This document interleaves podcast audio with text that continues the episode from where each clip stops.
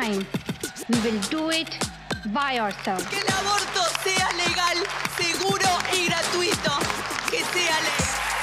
The time is up. Grève à l'UNAM, épisode 1. Merci Virginie Despentes pour le titre de ce podcast. On se lève, on se casse, c'est un très beau cri de colère. Il est sincère, il est direct, il est cinglant. Il ne cherche qu'une chose, c'est nous faire prendre les armes. Je pense que parfois, il n'y a rien de mieux qu'un bon cri de colère. Ça impressionne, ça soumet, ça convainc. Je m'appelle Charlotte, je veux vous parler des coups de colère féministes.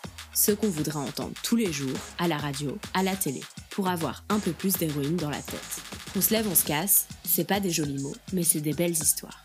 C'est mettre fin au silence et c'est donner la parole aux militantes féministes à travers le monde. Car au fond, en France, on n'est pas les seuls à se lever et à se casser. Ce premier podcast est le récit d'une grève féministe universitaire. Comme on a rarement l'image d'héroïne gréviste, je me suis dit que c'était l'occasion. Aujourd'hui, je vous emmène à Mexico City.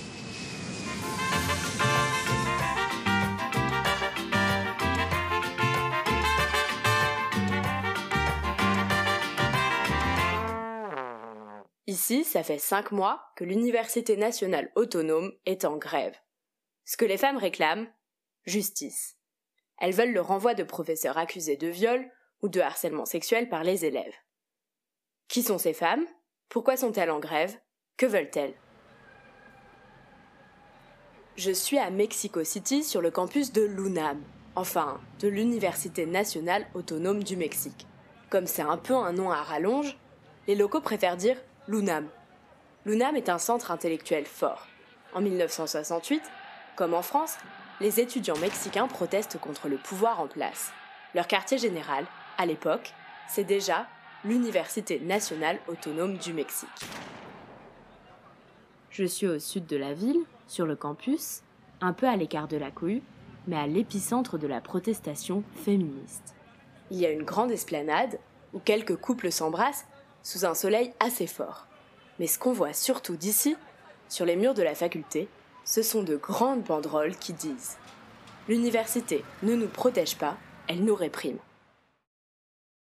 Pour savoir, je rencontre Dani Honorato Savana. Elle étudie ici. Toutes les deux, on s'assoit dans l'herbe pour qu'elle me raconte comment la grève a commencé. L'Université nationale dispose de plusieurs facultés.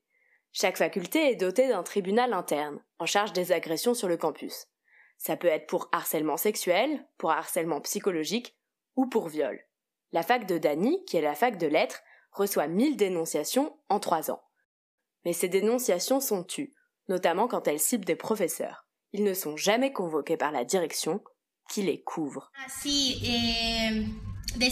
La faculté dit qu'ils ne peuvent pas licencier ses professeurs ou ses assistants parce qu'ils ont un contrat. Enfin, pour des questions contractuelles avec le rectorat.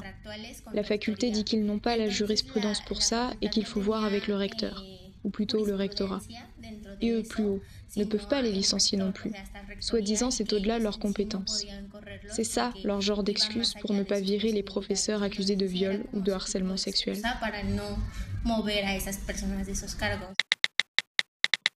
Quelques clics, Dani ouvre Twitter. Elle me montre un hashtag. Ce hashtag, c'est Tu as ignoré mes dénonciations. Faculté. Pour être écoutés, les élèves ne s'adressent plus à l'administration, mais passent par Twitter, directement. À ce moment-là, on est en octobre 2019. Et un de ces tweets concerne le secrétaire général de l'université. Quand j'étais dans les couloirs, il a fait son possible pour me saluer avec un baiser et un câlin, et il m'a frotté son sexe sur le bassin. C'était dégoûtant. Maintenant, j'aimerais ne plus avoir affaire à lui. Après le hashtag, toujours aucune réponse de la direction. Silence. Les féministes proposent un mur où afficher les dénonciations. Elles l'appellent le tendedero, l'étendoir. Nom, prénom, parfois photo des agresseurs. Pour garder l'anonymat, les élèves s'échangent les témoignages avant de les afficher. Mais la faculté veut les renvoyer au silence. Le mur, ces témoignages sont décrochés. Eh, Tout a commencé quand ils ont enlevé le mur qu'il y avait dans un des espaces principaux. C'est là que ça a commencé.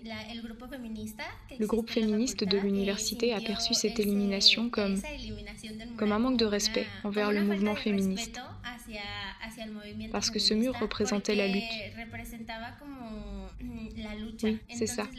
Les filles l'ont vu comme un manque de respect et aussi car l'université ne se soucie jamais d'elle. Dès lors, le collectif qui s'appelle Les femmes organisées, en espagnol on dit Las mujeres organizadas, occupe la fac et annonce une grève de 12 heures. Une grève pour demander des excuses publiques. Puis, face à l'ignorance de l'université, la grève se transforme en une action de grande échelle. Faire tomber le système patriarcal et l'environnement machiste qui règne à la fac de lettres. Ce que les filles veulent, étudier dans un environnement où elles se sentent écoutées et protégées, en finir avec la menace que représentent certains professeurs. Il faut savoir qu'à Mexico, 50% des étudiantes déclarent se sentir en insécurité entre les murs de leur école. Un exemple simple. Une fois, sur un campus universitaire, au Mexique, on me demande Tu m'accompagnes aux toilettes Waouh Les filles se sentent en insécurité jusque dans les toilettes. Je tiens la porte, sagement, et là, stupeur.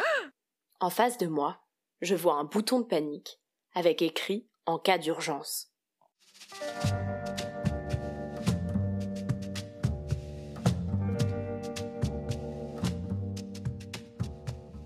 Les femmes organisées occupent le bâtiment principal de la fac de lettres depuis cinq mois. Elles assurent leur sécurité seules. Pour vivre à l'intérieur, elles sont dépendantes des dons des élèves, qui les soutiennent pour manger. Aussi, elles mettent régulièrement en ligne leur liste de courses, sur Twitter, Facebook ou Instagram. C'est rigolo. On y lit lait de vache, céréales, gâteaux, œufs, épinards, brocolis, ibuprofène ou papier toilette. Pourtant, impossible de leur parler directement. Elles gardent leur identité secrète. Sur Twitter, elles racontent comment elles ont été victimes d'une tentative d'empoisonnement via la nourriture qui leur est donnée. Si la grève se finit un jour, les femmes organisées devront faire face aux menaces qu'elles ont reçues. Menaces de viol, d'assassinat. Aussi, elles se déplacent seulement cagoulées et refusent de rencontrer quiconque extérieur à leur groupe, par sécurité. Il est dur de déterminer leur nombre. Personne ne le sait combien elles sont. Moi non plus, je ne sais pas. J'ai jamais pu savoir.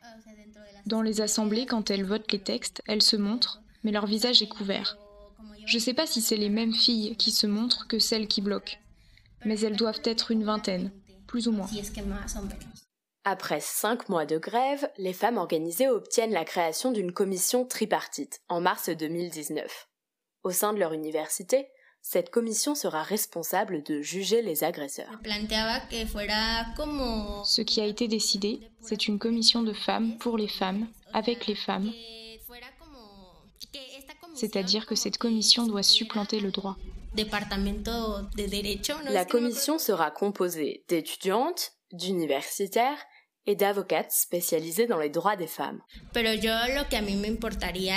À moi, ce qui m'importe si ça se fait, c'est que cette commission prenne au sérieux les dénonciations, qu'ils fassent bien leur travail, qu'ils soutiennent les élèves, et que ça soit pas un organisme de plus, un organisme comme les autres.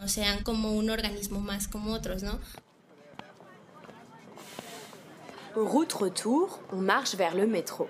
Je dis Merci pour ton temps, Dani. Espérons que la fac ouvre bientôt. Mensonge. Je veux que la fac reste en grève, tant qu'il ne juge pas les professeurs accusés. Une commission tripartite, c'est bien, mais c'est pas assez. Ce qu'il faut, c'est justice. Donner raison aux témoignages, les écouter.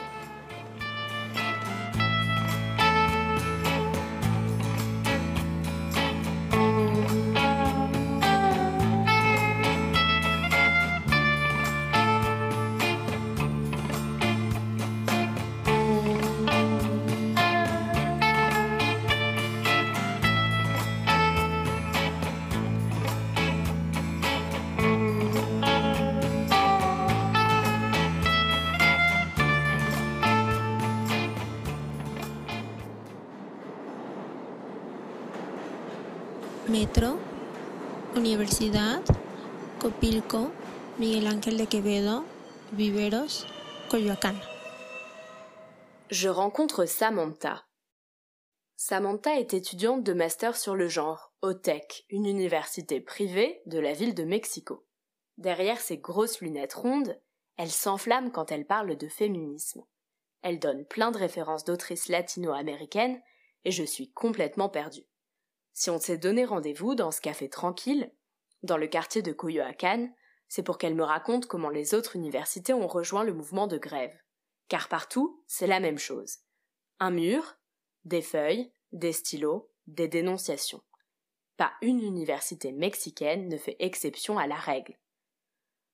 Les féministes de la faculté de lettres de l'Université nationale ont libéré la parole étudiante. Définitivement, je pense que les mouvements internationaux comme MeToo ont créé une conscience générale. Et ce dont le mouvement a bénéficié en dernier lieu, ce sont les thèses du Chili, la chanson. Je crois que ça a réveillé beaucoup de sentiments chez nous toutes. En France, on entend super souvent parler de la chanson. Cette chanson.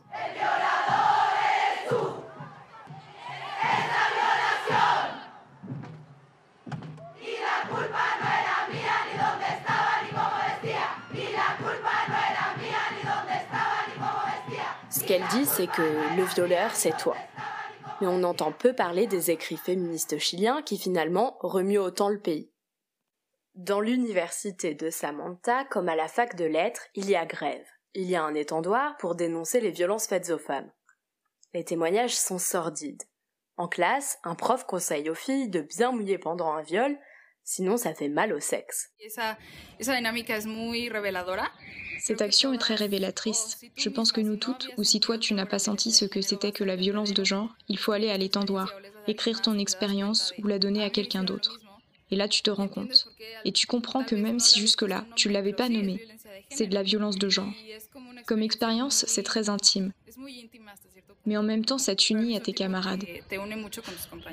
Elle nous raconte le sexisme qu'elle y vit en tant qu'élève. Il y a toujours des enseignants qui te disent que le 10 est pour Dieu, le 9 pour lui, le 8 pour les hommes et le 7 pour les femmes.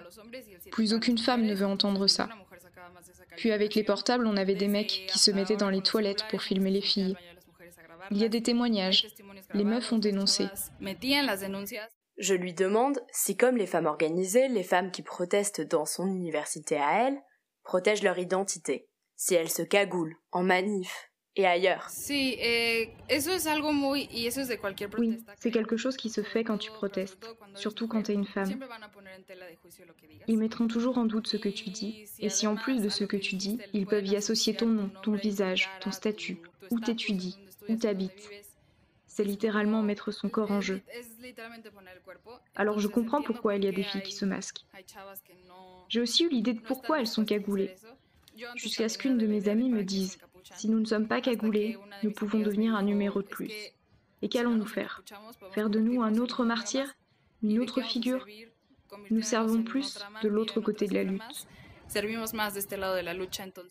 En France, c'est un féminicide tous les trois jours. Au Mexique, c'est dix féminicides tous les jours.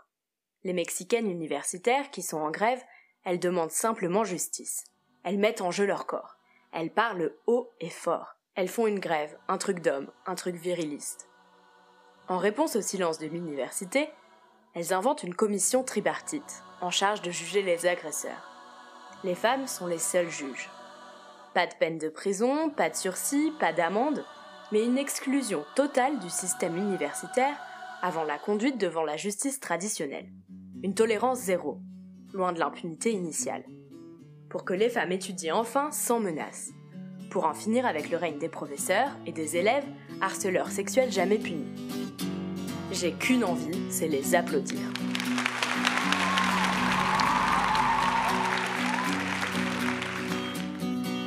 Que tiemble el Estado, los cielos, las calles, que tiemblen los jueces y los judiciales.